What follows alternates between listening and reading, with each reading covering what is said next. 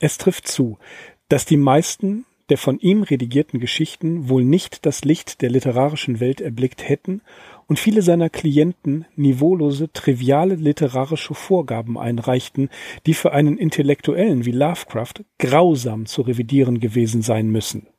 Christian Brachthäuser. Hallo, ich bin Mirko. Hallo und ich bin Axel. Wir sind die Arkham Insiders. Auf arkhaminsiders.com. Habt ihr uns vermisst? wir, sind, wir sind wieder da. Wie versprochen sind wir wieder da und ähm, wir leiten unsere, ja, wir könnten sagen dritte Staffel ein oder ich habe es ja auch überall gesagt, das ist die dritte Staffel ähm, mit einem mit einem Überblick über Lovecrafts Arbeit als Ghostwriter. Und ähm, wir haben uns da schon ja wie immer sehr viel Mühe gegeben. Wir werden über die einzelnen Geschichten äh, sprechen, die Lovecraft entweder als Ghostwriter oder als Kollaborateur, als ähm, Lektor bearbeitet, geschrieben und so weiter hat. Wir werden über die Problematik gleich noch eine ganze Menge hören. Ähm, wir gehen so weit vor, dass wir sagen, das, was wir als erstes finden, nehmen wir auch. Und wenn uns außer der quasi kanonisierten Kollaborationsarbeiten etwas auffällt bei unseren Recherchen, dann nehmen wir es rein, auch wenn es chronologisch vielleicht nicht ganz passt. Manche Dinge kann man so en passant plötzlich herausfinden. Dann kommt das äh, raus, dass Lovecraft ebenfalls ein Autor war oder ein Mitautor war und dann nehmen wir es mit auf, wenn es passt. Und wir werden, denke ich, Axel, dem guten August Derleth auch noch eine ganze Menge Extrazeit einräumen. Ja, auf jeden Fall. Er ist natürlich in dem Zusammenhang besonders hervorzuheben. Überhaupt mit dieser sogenannten dritten Staffel streben wir ja, glaube ich, so eine Mischung aus Staffel 1 und 2 an. Also es ist nicht etwas total Neues. Wir werden uns wieder mit Lovecrafts Biografie und seinen Zeitgenossen, Freunden, Freundinnen und Partnern, Partnerinnen beschäftigen. Aber auf der anderen Seite, ja, knüpfen wir eigentlich auch weiter an die Erzählungen an, nur dass es eben nicht mehr die Original Lovecraft Geschichten sind oder sagen wir mal besser die Geschichten, die nur unter seinem Namen erschienen sind. Von daher eigentlich eine ganz spannende Sache. Ich bin selbst mal gespannt, wohin uns die Reise führen wird. In der Tat, da muss ich dir zustimmen. Gespannt bin ich auch, weil wir bei bestimmten äh, Dingen vielleicht was ganz Neues äh, kennenlernen werden und auch was ganz Neues ausgraben werden. Eben etwas, was wir so vorher noch nicht gesehen, gelesen oder erfahren haben. Also es ist für mich auch in vielen Dingen was, was Neues. Und ja, das finde ich eine ziemlich spannende Angelegenheit. Ja, aber um eventuelle Befürchtungen äh, gleich von Anfang zu zerstreuen, wir werden natürlich bis auf weiteres nah, ganz nah am Thema H.P. Lovecraft bleiben. Also es wird jetzt noch nicht um irgendwelche anderen Weird Tales oder Weird Fiction Autoren und Autorinnen gehen, sondern ja, das äh, Thema für diese Staffel ist natürlich erstmal Lovecraft, der hier weiterhin im Zentrum mhm. stehen wird. Mhm. Ja, auf jeden Fall. Es lässt sich, um mit W. Paul Cook zu sprechen, nämlich nicht mehr eindeutig feststellen, welchen Umfang Lovecrafts Werk wirklich hat, also welchen Umfang das Werk inklusive aller anderen Texte, Kooperationstexte, Ghostwriting-Texte und so weiter wirklich hat. Neben vielen von ihm selbst zerstörten Entwürfen, entsorgten oder verschollenen Notizbüchern und wie den vielen vernichteten Briefen kann niemand die Anzahl und den Umfang der von Lovecraft als Ghostwriter verfassten Erzählungen zuverlässig benennen. August Derleth gehören die bekannten Revisionen in den Werkkanon, das sagt er, denn sie beinhalten die grundlegenden Aspekte ihres Verfassers, auch wenn dieser nicht namentlich auftritt. Kosmischer Horror, innovative Wesen und Geschehnisse, die dichte Atmosphäre und die für Lovecraft typische Darstellung des Protagonisten als erschrockener Erzähler finden sich überall in den nachweisbaren Erzählungen, die Lovecraft eben als Ghostwriter und Lektor verfasst hat und bearbeitet hat. Gleichzeitig weisen viele andere Texte, deren Autorenschaft Lovecraft immerhin zugerechnet werden kann, ebenfalls diese, diese Merkmale, die weisen sie auf. Donald Tyson betont, dass sich Lovecraft den Werken, die er als nicht genannter Autor schrieb, stets mit der gleichen Mühe widmete, wie es, wie er es bei seinen eigenen getan hat. Ja, und da kommen wir gleich an den Punkt, den ich eben schon erwähnt habe, nämlich äh, zurück springen wir in die Biografie Lovecrafts und zwar ins Jahr 1918. In diesem Jahr wurde er tatsächlich auf die Möglichkeit erstmals hingewiesen, Korrekturdienste für seine Amateurkolleginnen zu verrichten und zwar gegen Bezahlung, was ja, wie wir nachher auch noch mal herausstellen werden oder was wir auch jetzt schon sagen können, eigentlich so sein einziger richtiger Job immer bleiben sollte und ja, um diese Zeit Zeit, um 1918, sammelte er bereits Revisionsaufträge und verwendete viel Zeit auf diese Arbeit, wie er beispielsweise in einem Brief an Alfred Galpin vom 29. August 1918 darlegt. Joshi stellt fest, dass Lovecraft durch professionelle Überarbeiten, Arbeitungen und Ghostwriting-Aufträge mehr Geld verdient habe als durch seine eigenen Erzählungen. Sprague de Camp vermutet, dass Lovecraft in seinem letzten Lebensjahrzehnt, Zitat, drei Viertel seines erarbeiteten Einkommens aus dem Ghostwriting bekam. Zunächst beschränkte sich die Arbeit auf ganz allgemeine Korrekturen in Rechtschreibung, Zeichensetzung und Grammatik, doch es kam vor, dass er eine Erzählung oder einen Text, der ihn sehr interessierte, ebenso inhaltlich verbesserte. Trotz aller gemachten Mühen verlangte er in den Augen eigentlich sämtlicher Interpreten zu wenig Lohn. Zum einen hing das mit seiner Einstellung zusammen, die einen Gentleman dazu zwang, kein Geld zu nehmen und gleichzeitig verbat sich sein persönlicher Ehrenkodex, Geld von Kolleginnen aus der Amateurszene zu nehmen. Zum anderen war Lovecraft einfach auch kein guter Geschäftsmann. Sein Tarif belief sich in der Anfangszeit auf acht Cent pro Wort, um später 1933 arbeitete er mit einer Liste, die seine Leistungen in allen Einzelheiten taxierte. Leider existiert diese Liste meines oder unseres Wissens nach nur in de Camps Biografie und da hat sie keine Quellenangabe. Darin bietet Lovecraft seine Tätigkeiten nach zum Beispiel Anzahl der Wörter an. Zitat, nur lesen, knappe allgemeine Anmerkungen, wird mit Preisen zwischen 50 Cent und 1,25 Dollar angeboten, je nach Umfang. Zitat reine Kritik, analytische detaillierte Einschätzung ohne Revision wird ebenso angeboten wie zahlreiche Zusatzleistungen wie ausgerechnet abtippen. Wir wissen alle, wie sehr Lovecraft gerne getippt hat. Das war Ironie. Verbessern, umschreiben und in verschiedene Formate setzen. Bereits im Dezember 1927 notiert er für seinen Kunden Adolphe de Castro eine ähnliche Rechnung, die die einzelnen Arbeitsschritte aufweist. Mhm. Ja, in gewisser Hinsicht eine Ausnahme bildete die New Yorker Zeit zwischen 1924 und 26. Da blieben Aufträge zu Überarbeitungen größtenteils aus und ja, gegen Ende seines Lebens, als er durch die vielen Ablehnungen seiner eigenen Erzählungen immer mehr verunsichert wurde, waren die Überarbeitungen notwendigerweise wieder ein wichtiger Teil seines Einkommens. Aber auch sie wurden weniger, wodurch er in die bekannten finanziellen Schwierigkeiten Schwierigkeiten geriet. Ja, er musste erst lernen, für die Veröffentlichung seiner Erzählungen Honorare zu erhalten. Noch schwerer fiel es ihm, für seine Revisions- und Ghostwriting-Aufträge Geld zu verlangen. Doch er war sich auch im Klaren darüber, dass er Geld verdienen musste, um seinen Lebensunterhalt bestreiten zu können. Anfang der 1930er Jahre zum Beispiel begann er aufgrund der immer häufiger werdenden Ablehnungen seiner eigenen Texte durch Weird Tales sich nach neuen Märkten und Abnehmern umzusehen. So wurde etwa die Erzählung At the Mountains of Madness von 1931 eben nicht bei Weird Tales, sondern erst sehr viel später bei Astounding Stories veröffentlicht, nämlich 1936. Im selben Jahr druckte das Blatt auch die zwischen 1934 und 1935 geschriebene Story The Shadow Out of Time. Wir haben es ja auch in den biografischen Folgen und in den Storyfolgen immer wieder gesagt, Lovecraft war sich seiner Sache sehr bewusst. Er, ihm war klar, er muss Absatzmärkte finden. Diese ästhetische Habitus, dass er sagte, ein Gentleman schreibt zu seinem eigenen Vergnügen, das war, das stand ihm im Weg. Wir haben es ja auch immer wieder gesehen. Er stand sich oft ganz gerne selbst im Weg. Aber die Gewissheit war da, sein Vermögen schwindet, er muss etwas tun. Mhm.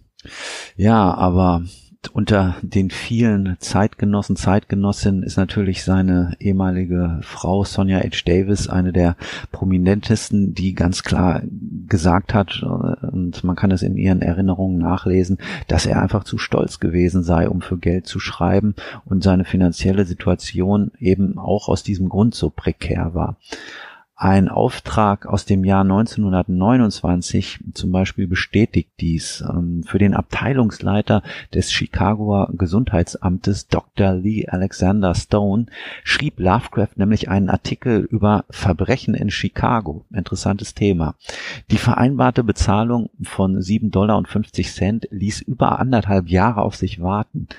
Und naja, nach einigen Mahnungen schrieb Lovecraft einen letzten Brief, in dem er dem säumigen Arzt den Artikel förmlich schenkte, nicht ohne darauf hinzuweisen, dass die ausbleibende Antwort und vor allem die ausbleibende Bezahlung für ihn die Frage beantwortet habe, ob Chicago eine vom Verbrechen heimgesuchte Stadt sei. Eine Frage, die er ja nun bejahen konnte. Ja, das ist bei aller Ironie und bei allem Sarkasmus. Ähm, er hat dem Doktor gut gezeigt, aber äh, trotzdem blieb das Honorar aus. Und ja, er war schon verärgert. Und ebenfalls 1929 sandte Morris Moe Lovecraft das Manuskript zu seinem Buch Doorways to Poetry. Lovecraft hat das Werk überarbeitet und weigerte sich, das kann man nachlesen in einem Brief aus dem Januar 1929, für diese Arbeit Honorar von einem guten Freund zu verlangen. In den frühen 1930er Jahren ist es auch gelegentlich ähm, von einer der Überarbeitung eines Romans ein das Thema in seinen Briefen. Aber interessanterweise, er schreibt, er macht da einen Roman, beziehungsweise er redigiert einen Roman, er lektoriert ihn, er bearbeitet ihn. Es wird, das ist total diffus. Denn weder Titel Autor noch Umfang der geleisteten Überarbeitung konnten ermittelt werden. Also Joshi hat nichts gefunden. Und der hat die Lovecraft-Sammlung in der John Hay Library in Providence wirklich auf den Kopf gestellt. Ja, keine Ahnung, wer es war, aber da soll was gewesen sein. Am 30. September 1936 erwähnt Lovecraft gegenüber Robert H. Barlow einen Text, der als Vorwort für das Buch Old World Footprints diente. Das Buch war bereits 1928 in W. Paul Cooks Kleinverlag Ricklows Press erschienen, wo es die letzte Publikation darstellte. Verfasserin war eine Mrs. William B. Simers, eine wohlhabende Tante von Frank Belknap Long. Als Autor des Vorworts allerdings steht Frank Belknap Long Jr. drunter, also Sonny, äh, ist, der ist er zwar aufgeführt, aber es ist klar und belegbar, Lovecraft hat das komplette Vorwort geschrieben, da Long den Termin nicht einhalten konnte. Und ob er dafür Geld genommen hat, wagen wir zu bezweifeln. Mhm. Ja, was du eben über den möglicherweise Roman gesagt hast, ist ganz interessant, weil vor einigen Jahren sind ja noch einige Briefe aufgetaucht, ähm, die den Briefwechsel zwischen Lovecraft und ähm, Celia Brown Reed Bishop beleuchten. Also die befinden sich auch nicht in den Selected Letters und Joshi hatte also bis zum Jahr 2013, als diese Briefe ans Tageslicht gekommen sind, da auch noch keinen Zugriff. Ähm, unter den verschiedenen Werken, die Lovecraft für ähm, Frau Bishop bearbeitet hat, befindet sich halt auch ein Titel namens The Adopted Son. Und da heißt es, dass es möglicherweise ein Roman gewesen sei. Also unter Umständen handelt es sich hier um dieses Buch. Das lässt sich aber bibliografisch äh, nicht nachweisen. Das nur am Rande. Ja, Lovecraft selbst äh, räumt spät im Leben in einem seiner seiner späten Briefe an Willis, Willis Conover 1936 ein, dass er sich seine Fähigkeiten und Dienste hätte besser bezahlen lassen müssen. Und im Frühling des Jahres 1936 bearbeitete er zum Beispiel das Buch Well-Bred Speech für eine Freundin aus den Tagen des Amateurjournalismus, Antillery Renshaw, ein Name, der auch schon vor vielen Jahren in diesem Podcast gefallen ist. Und ja, aus, aus ihren Notizen und Entwürfen sollte Lovecraft unter ihren Vorgaben eine gründliche Ausarbeitung dieses Lehrbuchs für ihre Renshaw School of Speech vorlegen. Doch Lovecraft benötigte sehr viel Zeit und ja, wie wir wissen, er war schon krank Lovecrafts in jenen Tagen und der in ihm bereits wütende Krebs erschwerte seine Arbeit natürlich, was wiederum Mrs. Renshaws Laune trübte. Indes kann niemand ihn zeihen, zu wenig Einsatz für das Projekt gezeigt zu haben, denn wie er zum Beispiel in einem unvollendeten Brief an James F. Morton, dem letzten Brief vor seinem Tod im März 1937 schrieb, habe er 60 Stunden ohne Schlaf durchgearbeitet, um die von seiner Kundin gesetzte Deadline zu halten. Anstatt des erhofften Honorars von 200 Dollar erhielt er nur die Hälfte, also 100 Dollar, warnte aber seine Kundin davor, das Buch bereits zu veröffentlichen, denn es waren noch weitere Überarbeitungen nötig. Mrs. Renshaw ignorierte Lovecrafts Empfehlung und ja, sie brachte das Buch auf eigene Faust heraus, was dann, äh, als hätte Lovecraft es kommen sehen, zu einem Desaster führte. Das Buch ist unstrukturiert, teilweise wirr und enthält darüber hinaus auch sachliche Fehler. Trotzdem ist es, denke ich mal, heute eine der gesuchten Raritäten, wenn es um ja Lovecraftianer geht, weil es lässt sich eben doch auf Lovecraft zurückführen, der hier wahrscheinlich große Teile geschrieben hat. Und ja, entsprechend rar ist dieses Buch auch. Also es wird zwar in irgendwelchen Verkaufsplattformen geführt, allerdings äh, ja nicht mehr mit aktuellen Angeboten. Und ich könnte mir vorstellen, dass die Lovecraft-Gemeinde es durchaus auf dem Schirm hat und äh, immer wenn dieser Titel mal auftaucht, ähm, Well-Bred Speech von Henry Antillery Renshaw, dann äh, lohnt es sich da vielleicht zuzuschlagen. Auf jeden Fall. Nochmal Paul W. Cook, der nämlich betont, wie unsicher die wirkliche Anzahl an Geschichten sei, die aus Lovecrafts Feder stammen, da viele nicht unter seinem Namen erschienen sind. Zitat von Cook Nie wird sich feststellen lassen, wie viel von seinem Werk veröffentlicht wurde. So berichtet Cook beispielsweise von einer Begegnung mit Lovecraft, bei der er Cook fragte, ob er seine Geschichte in Weird Tales gelesen hat. Cook entgegnete, dass er beide gelesen habe, was Lovecraft mit einem höflichen Lächeln beantwortete. Es sei eben Lovecrafts Fähigkeit gewesen, sagt Cook, seinen Stil zu tarnen und es war für den Eingeweihten keine Schwierigkeit, Lovecrafts Beteiligung am fraglichen Werk zu erkennen für den Eingeweihten.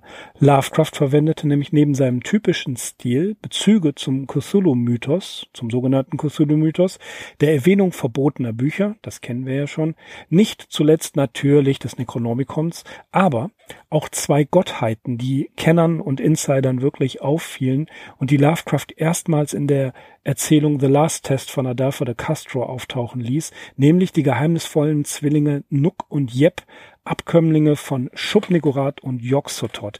Man kann also sagen, wenn die beiden irgendwo auftauchen, kann man zu einer zu größter Sicherheit sagen, dass die Story entweder von Lovecraft massiv bearbeitet worden ist oder aber, dass er sie komplett geschrieben hat. Das waren so seine, seine kleinen Hinweise.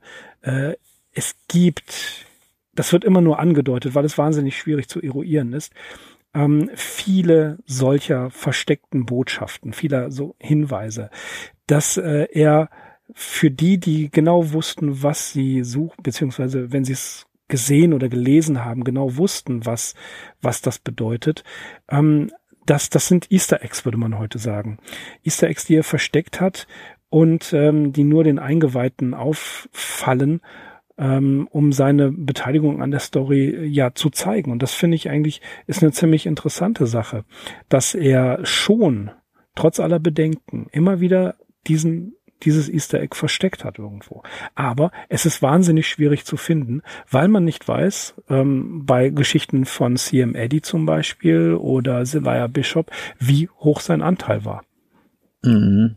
Ja, das ist es eben, was äh, den schon erwähnten Christian Brachthäuser auch ähm, vermuten lässt, dass der wirkliche Umfang der Überarbeitung nicht vollends rekonstruierbar sein wird und er unterstreicht, dass viele der Texte, die man Lovecraft zur Überarbeitung vorgelegt habe, ohne seine Überarbeitung niemals veröffentlicht worden wären. Auch da dürfte durchaus was dran sein.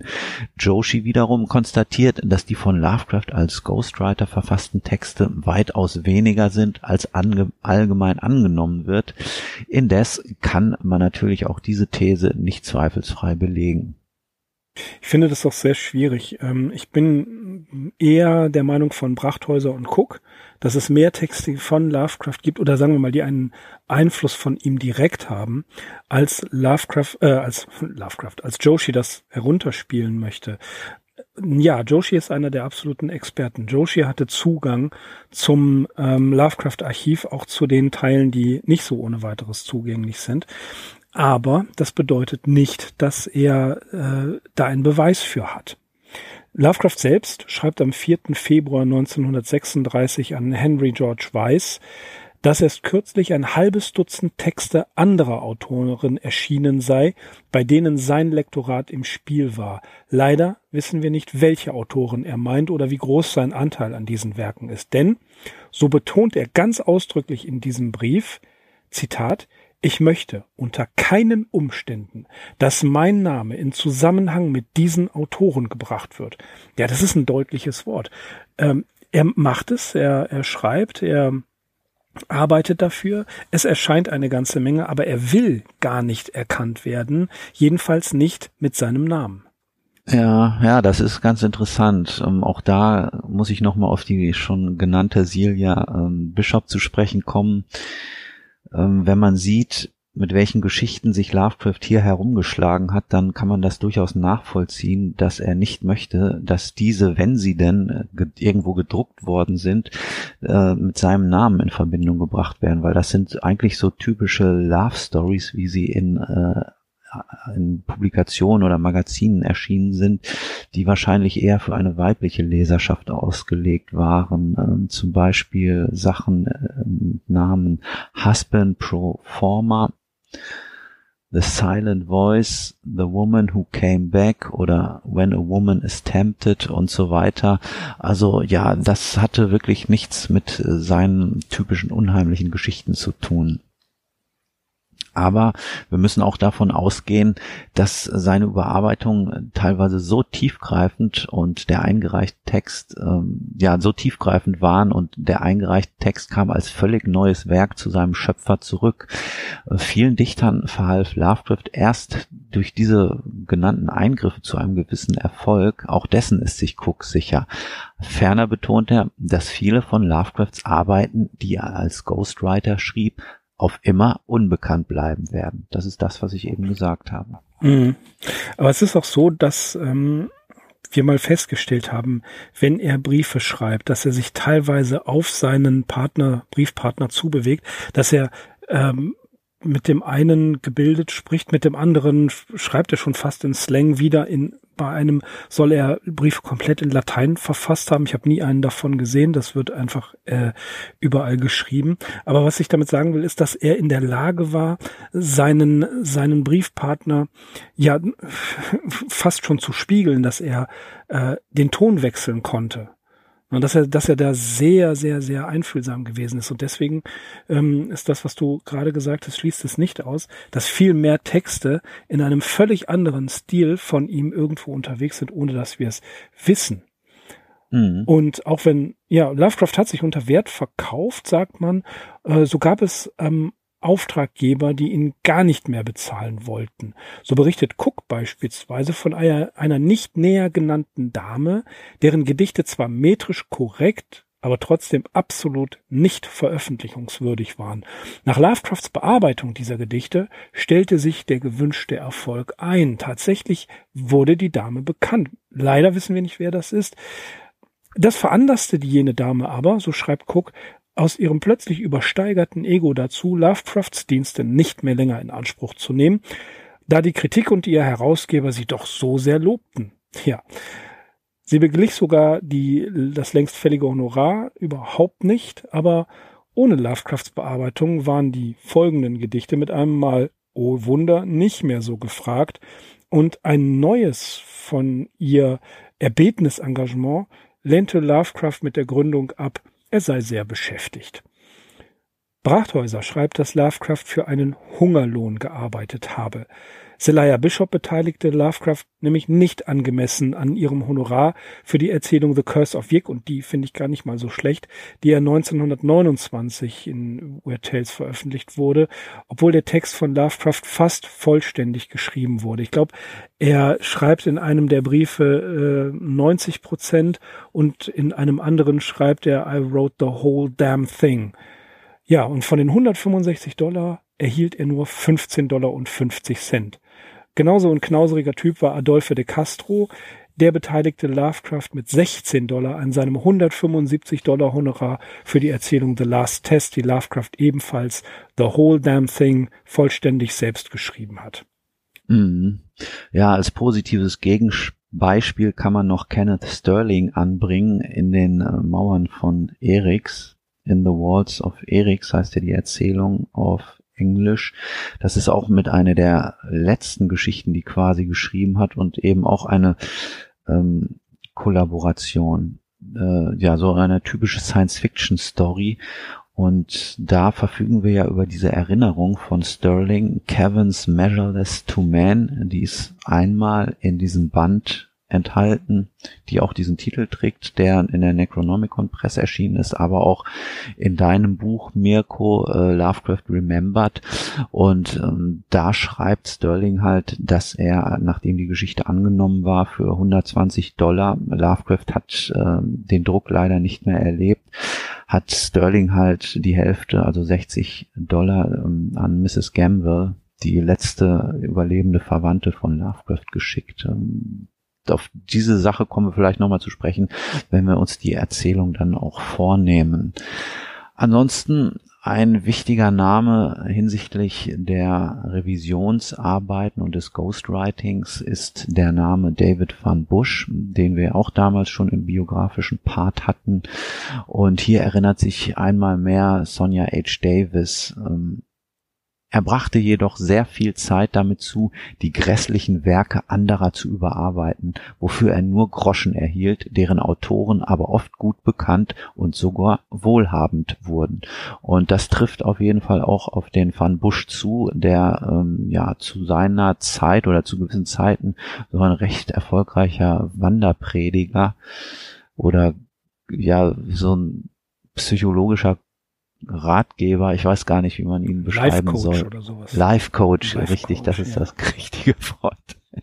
Also würde heute sehr viele YouTube-Videos antriggern ja. und äh, dann Geld für seine, ja, das, das kann man tatsächlich so sagen. Also David Van Bush war ein häufiger, aber auch sehr anspruchsvoller Klient Lovecrafts und wie Sonja in dem oben genannten Zitat schon andeutet, war David Van Bush kein guter Autor, aber ein unfassbar bekannter Psychologe.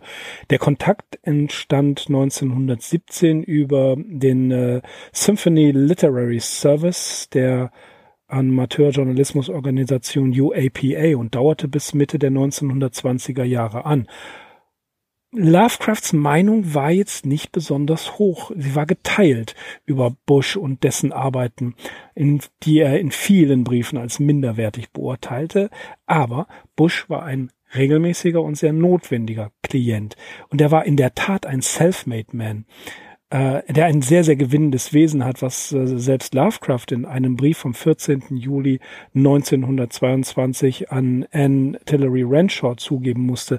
Da schreibt er tatsächlich von einer Begegnung mit Bush, die haben sich persönlich getroffen und der kam ihm ähm, ja, völlig gewinnend entgegen. Und das meinte ich mit YouTube-Videos. Wenn man manchen Live-Coach sieht, äh, ein Jürgen Höller oder Bodo Schäfer oder wie sie alle heißen, die dann auf einen zukommen und genau wissen, wie welche neuralgischen Punkte sie drücken müssen, um zumindest eine gewisse Sympathie zu erregen, hat das David Van Bush Lovecraft gegenüber auch geschafft. Und Lovecraft erkennt an, dass Van Bush eben ja ein Autodidakt war, der hat alle möglichen Arbeiten gemacht. Der musste als Kind schon sehr früh äh, hart arbeiten, hat eine ja Grundschule, Schulbildung genossen, also war jetzt nicht ein Universitätsabsolvent oder dergleichen, aber eben er wusste sich zu verkaufen. Und ähm, Bush, ja, als ähm, Self-Made Man der hat natürlich auch eine ganze Menge publiziert. Lovecraft lektorierte viele Gedichtbände und Essaysammlungen Van Bushs. schrieb drei Kapitel des Buches Applied Psychology and Scientific Living von 1922 und zahlreiche Artikel für Bush Magazin Mind Power Plus. Mind Power Plus könnte man auch heute verkaufen. Aber es existiert wohl keine Ausgabe mehr, außer, das habe ich auch noch gefunden, einige ähm, Ausschnitte von Lovecrafts Essays, die in Lovecrafts persönlichem Nachlass waren, also tatsächlich so äh, Zeitungsausschnitte. Und diese Arbeiten für Bush nannte er Bushwork in verschiedenen Briefen. Das finde ich eigentlich auch einen ziemlich witzigen Begriff. Er hat Bushwork gemacht. Da denke ich immer an die Bush Wreckers aus der damaligen WWF, wer die noch kennt. ne, die beiden da. So, äh, aber was Lovecraft auch hervorhob und lobte, war, dass die Schecks von Bush immer pünktlich kamen, immer die volle Summe hatten und immer willkommen waren. Ja, das war der Vorteil gegenüber seinen unheimlichen Geschichten. Ähm, hier war es nämlich so, ähm, dass bei Texten, die Lovecraft zu fast 100 Prozent selbst verfasst hatte, die unter äh, dem Namen eines anderen Autoren oder Autorin erscheinen sollten, dass die eigentlich durchgehend sofort äh, von den Verlagen oder den Redaktionen angenommen wurden und äh, bei seinen eigenen Texten, also die er unter seinem eigenen Namen einreichte, äh, erhielt er häufig eine Ablehnung. Man mag es eigentlich kaum glauben, aber tatsächlich war es so. Ähm, dieser Tatsache war er sich natürlich bewusst und er erwähnt sie auch in einem Brief zum Beispiel an Natalie H. Woolley vom 28. Juni 1935, wo er schrieb, es ist amüsant, dass Wright viele meiner als Ghostwriter verfassten Texte akzeptiert, die unter meinem Namen geschriebenen aber ablehnt. Und so war es tatsächlich auch ähm, ja mit der eben erwähnten Geschichte in The Walls of Erix. Brachthäusers interessanten Gedanken weitergedacht, könnten wir vermuten, dass Lovecraft sich nicht nur seiner eigenen Fähigkeiten bewusst gewesen ist, sondern dass er hier die Möglichkeit gesehen hat, eigene Texte zu veröffentlichen, die zwar nicht seinen Namen als Verfasser trugen, aber seiner persönlichen Ästhetik entsprachen und er dabei in gewisser Weise trotzdem seinem Selbstverständnis als Gentleman gerecht werden konnte, indem er sich mit dem Hungerlohn zufrieden gab. Ja, auf so ein Gedankengang muss man erstmal kommen. Aber wer weiß, ja, ob es nicht ja. wirklich so gewesen ist. Mhm, genau, also ich habe, ähm, oder das, das, das ist bei Brachthäuser angedeutet und wir haben es einfach noch mal ein bisschen weiter gesponnen. Natürlich kann man mit den anderen Zitaten, die wir gehört haben, das auch in Widerspruch verbinden, zu sagen, ähm, ja, äh, Lovecraft hat vielleicht die Möglichkeit genutzt, sich zu tarnen oder die die Möglichkeit der Tarnung genutzt, um seinen da was zu schreiben. Ähm, aber ich finde diese These nicht abwegig. Ne, da wir gleichzeitig nicht wissen, wie viele Texte von ihm sind. Ich finde, äh, Lovecraft ist ein widersprüchlicher Mensch. Äh, warum nicht? Ne? Mhm. Also, da haben wir uns einfach mal gedacht, wir, wir spinnen diese These ein bisschen weiter. Denn Beleg für diese These findet sich in einem Brief vom 28. März 1934 an James Ferdinand Morton, den auch Brachthäuser übrigens zitiert. Da heißt es, diese angeblichen Autoren sind einfach zu behandeln verwerfe ihren Stoff Stückchen für Stückchen und ersetze alles durch deinen eigenen, und am Ende schlucken sie das nicht nur, sondern sie glauben ernsthaft daran, dass sie es selbst geschrieben haben. Das ist doch diese U-Boot-Taktik. Ja, also es, er zitiert auf der einen oder wir zitieren auf der einen Seite bar was für grässliche Texte und was für ein Müll und ich will auf keinen Fall damit in Verbindung gebracht werden. Auf der anderen Seite hat er da quasi eine, ja, ein, ein, eine, eine Handlungsanweisung, wie er das selber macht, immer so ein bisschen wieder weghauen, dann was eigenes und was eigenes und schon plötzlich ist da ein Text. Ähm, das könnte man zum Beispiel in Curse of Yig oder The Mount diskutieren, äh, ob das tatsächlich ähm, ja mehr als äh, nur ein Ghostwriting-Text war.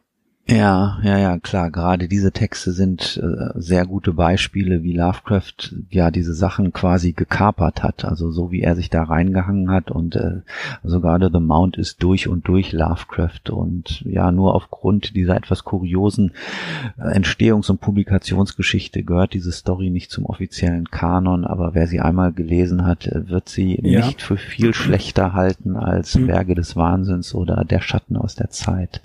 Man darf Entschuldigung, dass ich da kurz was einwerfe, man darf da nicht vergessen, dass HP Podcraft zum Beispiel, also ähm, Chad Pfeiffer und Chris Lakey, als sie das damals gemacht haben, haben sie The Curse of Yig und ähm, The Mount tatsächlich als eigenständige Lovecraft-Erzählungen in ihre ähm, Chronologie mit aufgenommen. Das haben wir bei äh, ähm, Imprisoned with the Pharaohs ja auch gemacht. Aber da war es ja eindo absolut eindeutig. Mhm. Ne? So, wir hätten auch Curse of Yig und The Mount, das sind gerade so zwei richtig herausragende Beispiele. Die hätten wir auch quasi in den Kanon hineinfügen können, genau wie Walls of Erix.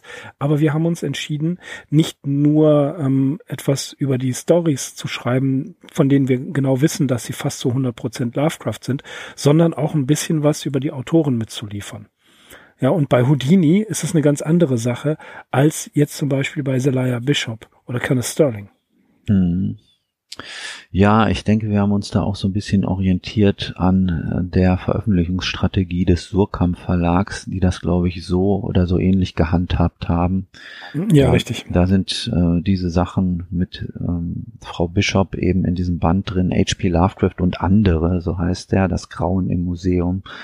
Und ähm, Imprisoned with the Pharaohs ist halt in einem der regulären Lovecraft-Bände.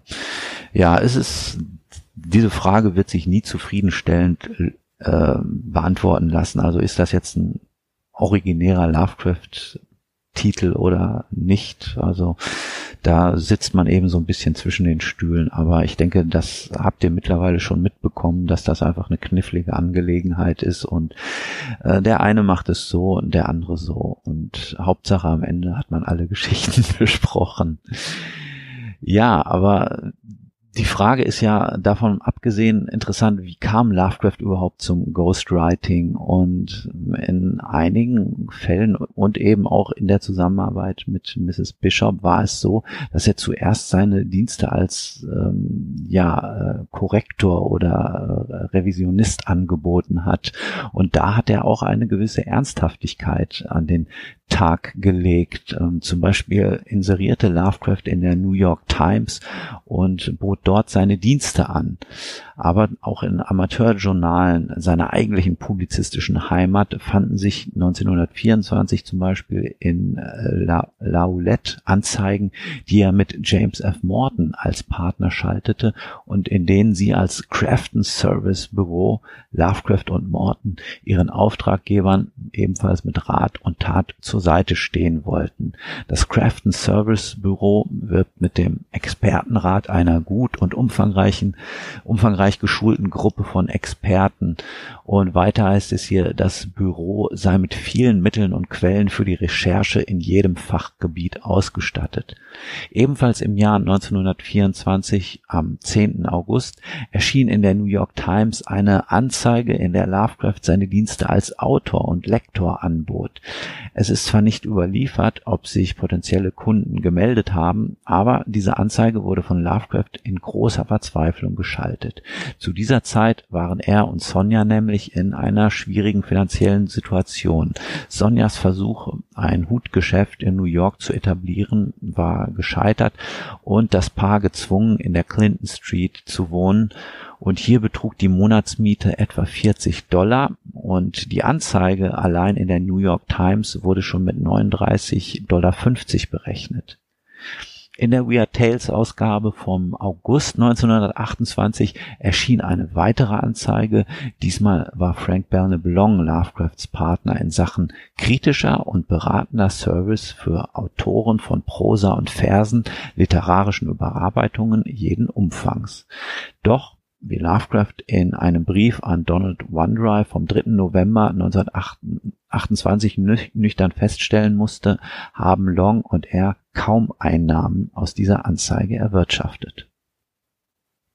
Er war ein sehr zuverlässiger Arbeiter, der vielen Autoren bei der Überarbeitung ihrer Texte half. Dazu zählten der schon erwähnte Adolphe de Castro, William Lumley, Hazel Heald, C. M. Eddy Jr., Robert H. Barlow, Zelaya Bishop, Elizabeth Berkeley, William Blanche Tallman, Edgar Hoffman Price, Sonja H. Davis und natürlich Harry Houdini.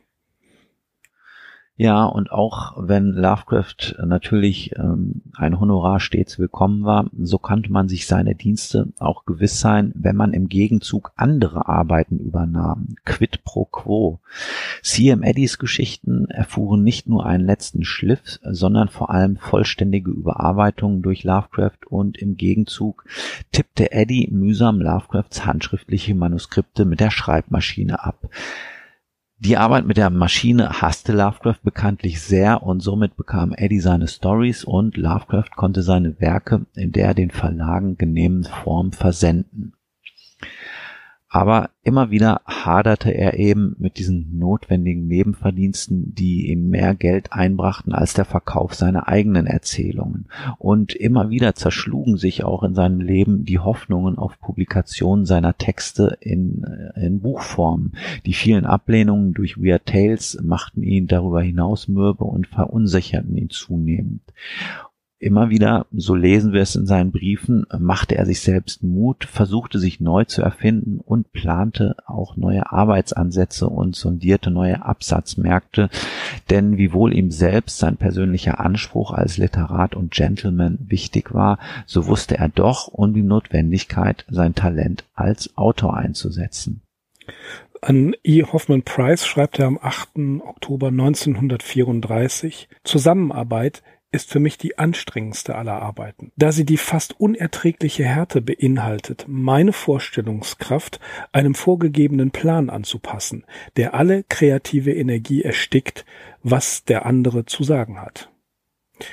Die Arbeit als Lektor, Ghostwriter und genannter und ungenannter Co-Autor war nicht leicht für ihn, wie er in einem weiteren Brief an Willis Conover vom 4. Dezember 1936 resümiert.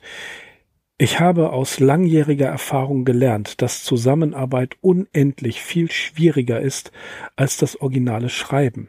Solange ich keine vollkommene Freiheit in Ideen und Stil habe, bin ich hoffnungslos behindert. Ungern wollte er weitere Aufträge annehmen, da er zu dieser Zeit, weniger als ein Vierteljahr vor seinem Tod, so viele Ideen und Einfälle hatte, hatte, die er lieber selber verwirklichen wollte, als sich mit den Ideen anderer zu beschäftigen. So, dazu kam es nicht mehr, wie wir wissen. Ja, er fristete sein Dasein in Providence. Er hatte eine, ja, gewisse Zufriedenheit, wenn er nicht gerade Geldsorgen hatte. Das wird auch von den Freunden, die ihn ähm, Besuchen immer wieder berichtet. Übrigens, danke Axel, dass du Lovecraft Remembered mir zugeschrieben hast. Nein, es ist äh, tatsächlich nicht von mir herausgegeben. Äh, ich hab's nur hier rumstehen, aber und ich zitiere es immer wieder. Ähm, ja, Lovecraft Remembered, eine Sammlung von Erinnerungen an H.P. Lovecraft bei Arkham House erschienen. Äh, ich weiß gerade nicht aktuell, ob es das als Nachdruck gibt. Nein. Aber wenn man, deswegen nein, ist das ja so erwähnenswert, ja, ja deswegen habe ich gesagt, dein also, Buch, weil du bist einer der ganz wenigen, die ein Exemplar davon besitzen. Ja, das wird auch gehütet. nein, aber es ist tatsächlich, wenn es, ich hoffe sehr, dass es mal in Nachdruck kommt. Ich habe gesehen, dass einige äh, Bücher wieder im Nachdruck erschienen sind und äh, haltet mal Ausschau bei verschiedenen Online-Händlern nach Ausgaben aus Hippocampus Press. Da gibt es einzelne Briefausgaben, zum Beispiel an Reinhard Kleiner oder Alfred Galpin, Robert Block und anderen. Die lohnen sich wirklich, die sind relativ gut editiert und man hat wenigstens Zugang zu einigen Briefen. Und ich wurde das ähm, jetzt einige Male gefragt in unserer Pause über Twitter, E-Mail und sonst was, dass äh, ich persönlich vermute, dass es niemals eine anständige, historisch kritische Ausgabe der Lovecraft-Werke geben wird, bin ich von überzeugt. Die Arbeit ist unendlich. Man müsste jemanden zehn Jahre äh, in Providence in die John High Library einsperren, äh, der mit unendlichen Ressourcen ausgestattet ist äh, und sich hervorragend auskennt. Und dafür ist ein Verlag meiner Meinung nach einfach nicht bereit, ja, Geld zu investieren und das für einen Preis anzubieten, der sich auch lohnt, zumal die Werke eigentlich alle gemeinfrei sind, was wiederum dazu führt, dass jeder irgendeine Ausgabe macht und ähm, das kann man in der Sekundärliteratur, vor allen Dingen in der amerikanischen Sekundärliteratur sehen, wie munter da durcheinander zitiert wird. Ja, also Quellenangaben sind meistens die Arkham House Sachen, die sind aber teilweise schon wieder redigiert und editiert worden. Es gibt eine sehr gute Ausgabe von Penguin Classics, aber die ist total durcheinander, weil sie nicht chronologisch ist. In Deutschland totales Chaos. Ähm, gesammelte Werke aus Edition Fantasia, ja, wunderbar, gibt es. Scheiß teuer und äh, ebenfalls nicht ohne kritischen Apparat. Fester großes Projekt, sehr engagiert, aber eben meines Wissens nach nicht chronologisch, die neue Ausgabe, das weiß ich tatsächlich nicht. Surkamp ebenfalls ein einziges Durcheinander. Ich glaube nicht, dass es jemals eine solche wirklich ja akademische und gesicherte Edition der Werke Lovecrafts geben wird, denn wie wir die Problematik gerade schon geklärt haben, was ist mit den Texten, von denen wir gar nicht wissen, dass sie von ihm sind? Die müssten dann in einem Supplement oder Apparat, nein, in einem Supplement-Band, wenn sie denn entdeckt werden, äh, äh, nachträglich kommen. Und es gibt einfach da keinen, der die Arbeit machen möchte. Also ich möchte schon, aber ähm, das kriege ich nicht hin.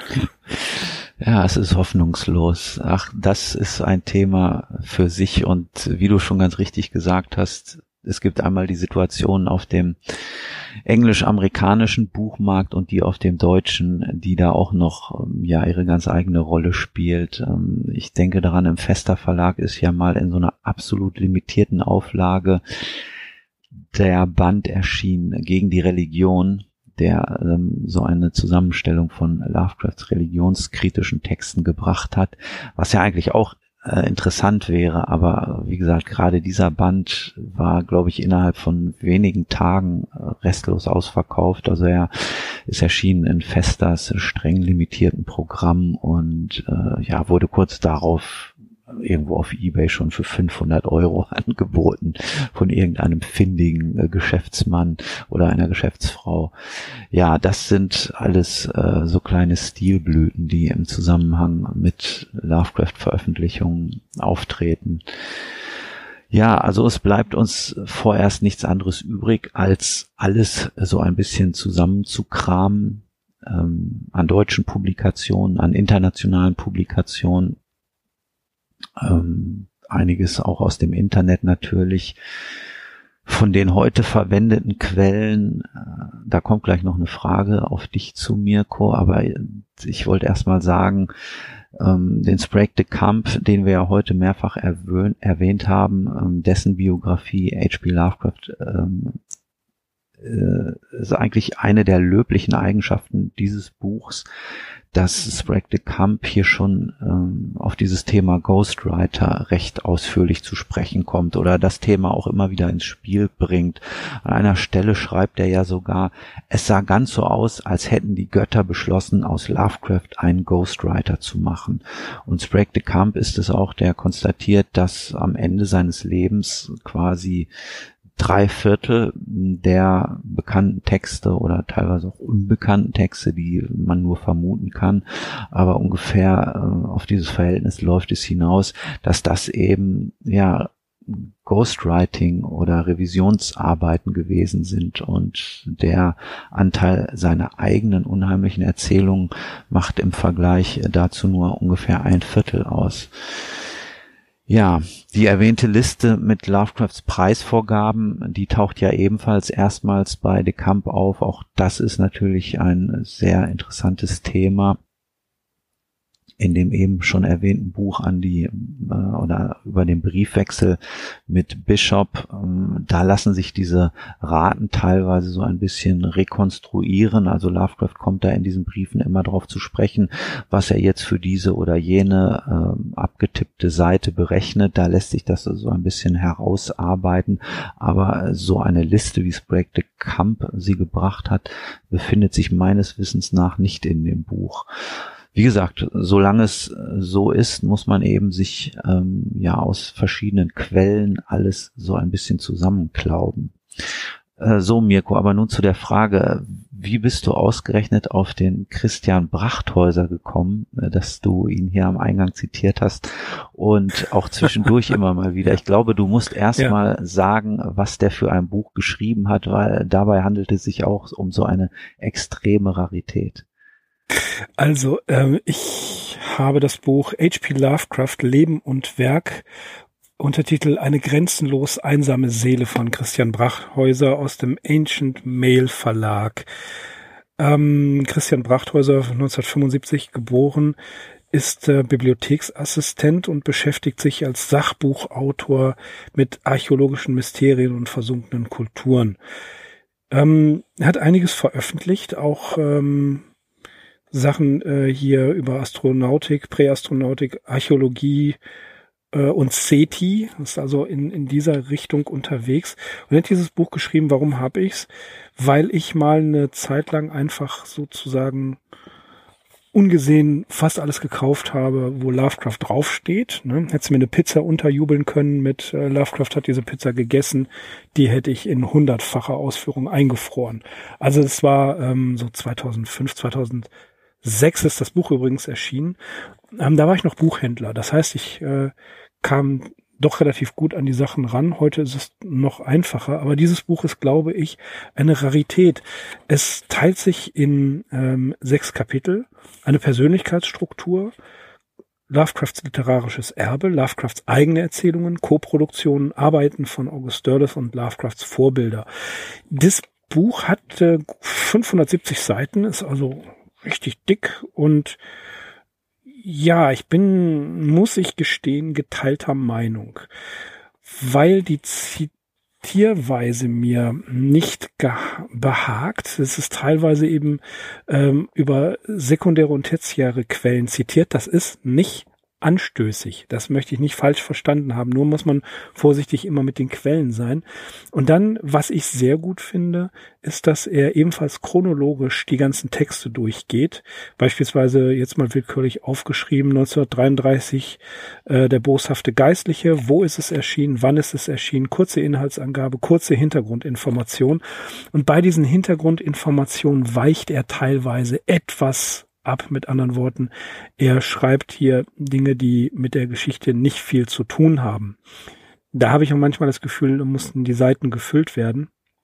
Aber ansonsten merkt man halt, seine Quellen sind natürlich Joshi, die damals zugängliche äh, Biografie, das war noch nicht ähm, I Am Providence, die große Zweibändige, die jetzt in vor Jahren in Übersetzung in, äh, äh, wo war es, Golconda erschienen mhm. ist sondern äh, tatsächlich die alte, ähm, es müsste Necronomicon Press gewesen, ja, es war Necronomicon Press, HP Lovecraft Alive, dann einige Briefstellen aus den Selected Letters, dann ganz klar ganz viel äh, De Camp ähm, und äh, Subtler Magic und eben Dinge wie äh, Four Decades of Criticism und Epicure and Terrible. Also das waren die damals zugänglichen Quellen. Das hat sich geändert. Die Quellen sind viel, viel äh, mehr geworden, wie zum Beispiel das Lovecraft Annual, was ich gelegentlich erwähne, äh, und noch ein paar neuere Werke, die erschienen sind. Der vorhin erwähnte äh, Tyson, Donald Tyson, ähm, The World of H.P. Lovecraft zum Beispiel ist vor zwei oder drei Jahren erschienen. Dann ganz neu ist The Age of Lovecraft. Das ist auch ein ganz neues Buch. Das heißt also, hier hat sich die Quellenlage verstärkt. Aber Brachthäuser ja, ich bin zwiegespalten. Ich habe Respekt vor der Arbeit, die er geleistet hat. Das kann ich beurteilen als äh, Podcaster, der das jetzt schon das ein oder andere Jahr macht. Er hat sich durch die Quellen gewühlt und ähm, ich teile nicht alle seine Einschätzungen. Das ist auch völlig in Ordnung. Wenn, würde ich es machen, wäre das alles langweilig. Ähm, aber was er als äh, jetzt speziell über das Ghostwriting geschrieben hat, das ist völlig richtig. Er sagt zum Beispiel, dass Michel Olbeck eine in, in Gegen die Welt, gegen das Leben eine Einstellung dazu hatte, wo er sagt, ähm, ja, Lovecraft war sich äh, da dessen nicht bewusst. Und Brachthäuser sagt doch, der war sich sehr wohl bewusst, was er da macht und welchen Wert seine, seine Erzählungen haben. Ne? Also er, und, und diesen einen Gedanken, den Brachthäuser anschneidet, zu sagen, wie sieht das eigentlich aus? Dieses, dieses Zitat, wo er sagt, du nimmst Stück für Stück etwas weg von dem, äh, was die, was die geschrieben haben und baust da quasi, äh, wie du gesagt hast, er kapert die Geschichte. Finde ich ein super interessantes Konzept und das hat Brachthäuser auch betont. Und da gehe ich völlig d'accord mit ihm, dass eben das Ghostwriting von Lovecraft falsch eingeschätzt wird. Joshi schreibt dann, ich glaube in der Subtler Magic, da widmet er den Kollaborationen ein eigenes Kapitel, dass das Ghostwriting eben nicht so viel sei, wie man annimmt. Andererseits Cook, jemand, der Lovecraft persönlich kannte und der die Anekdote überliefert. Na, hast du meine Geschichte gelesen? Ja, ich habe beide Geschichte, Geschichten gelesen, also eine unter seinem Namen und eine eben nicht unter seinem Namen. Das, und Brachthäuser sagt das auch, da ist viel mehr, als Joshi eigentlich zugeben will. Und warum Joshi das so runterspielt, das kann oft mit der Einsetzung zusammenhängen, dass das Subtler Magic äh, schon sehr, sehr alt ist das ist quasi schon so ein bisschen Parallelarbeit gewesen mit äh, Lovecraft Alive. Ähm, und äh, damit kann es zusammenhängen, dass einfach die Quellenlage ihm noch gar nicht so bewusst war oder dass die Einschätzung etwas zurückhaltender war. Deswegen Brachthäuser, den ich kritisch betrachte, aber in dieser Art und Weise gehe ich total mit ihm konform. Mhm. Was ja zum Beispiel auch ein relativ langer Text ist, äh, den wir vielleicht auch mal in diesem Zusammenhang erwähnen könnten, ist European Glimpses, den Lovecraft anonym äh, für seine damalige, ja schon Ex-Frau geschrieben hat, also für Sonja Green. Ähm, da hat er ja ihre Reisenotizen von diesem Europatrip verwertet, beziehungsweise Karten, Briefe verwendet, äh, die sie ähm, geschickt hatte, unter anderem aus Deutschland und Frankreich und England und hatte also einen wirklich relativ langen Aufsatz über diese verschiedenen Länder geschrieben und die Trips, die Sonja da absolviert hat. Das Besondere da war ja, dass sie äh, auch einer Rede von Adolf Hitler in ähm, Wiesbaden gelauscht hat. Also 1932 muss das gewesen sein. Und ja, so ein, zwei interessante Sachen finden sich in dem Text noch. Teilweise ist er wirklich sehr mechanisch und sehr langweilig, wo Lovecraft äh, einfach nur so enzyklopädisches Wissen herunterrattert, was er ja aus irgendwelchen Lexika mehr oder weniger abgeschrieben hat. Aber das ist eben auch so ein Text, der in diese Kategorie fällt, mit äh, der wir uns heute befasst haben. Mhm, genau, genau. Das äh, und da ist da ist einfach mehr. Wir werden auch nicht alles ähm, ausgraben können. Das werden wir nicht schaffen. Aber schon mal angekündigt, die erste Geschichte, die Lovecraft redigiert und bearbeitet hat, ist von Hazel Heald, Man of Stone, der Mann aus Stein. Und mit der werden wir in der nächsten Episode der Arkham Insiders beginnen. Prima, das hört sich an wie ein Schlusswort. Das war ein Schlusswort. Ach so. ja, genau. Das war äh, ein Schlusswort. Ähm, ja, wir sind wieder da und ich hoffe, ihr freut euch. Ich hoffe, die Folge war einigermaßen interessant. Und hinterlasst uns Kommentare, schreibt uns an auf Twitter oder per E-Mail. Äh, sehr gerne. Wir, oder wir ist gut. Ich beantworte das meiste auf Twitter, Axel das meiste auf unserer äh, Homepage arkhaminsiders.com. Ja, schreibt uns einfach eure Eindrücke, ob ihr auch mal Ghostwriter gewesen seid, ähm, ob ihr Stories kennt, ähm, die Lovecraft als Ghostwriter geschrieben hat. Und ähm, ja, erzählt uns einfach mal ein bisschen darüber, wie so eure Sicht der Dinge ist. Wir freuen uns auf jeden Fall, dass wir weitermachen können. Endlich etwas Normalität im Leben, die Arkham Insiders. Was sollen wir auch sonst machen? An der Straße rumstehen und Podcasts verkaufen machen wir nicht. Nein, nein. nein. Also äh, ich würde sagen, für heute war's das erstmal wieder zum Einstieg. Und ja, Axel, sagen wir Tschüss, ne? Sagen wir Tschüss. Es gibt nichts mehr hinzuzufügen. Du hast mal wieder die richtigen Worte zum Abschluss getroffen. Wie immer schließe ich mich an und freue mich schon auf dann, ja, die nächste Folge, mit der wir dann richtig hier in diese dritte Staffel einsteigen werden. Dann würde ich sagen, ich bin übrigens Mirko. Ich bin Axel. Wir sind die Arkham Insiders. Auf arkhaminsiders.com. Macht's gut, bis zum nächsten Mal. Ciao.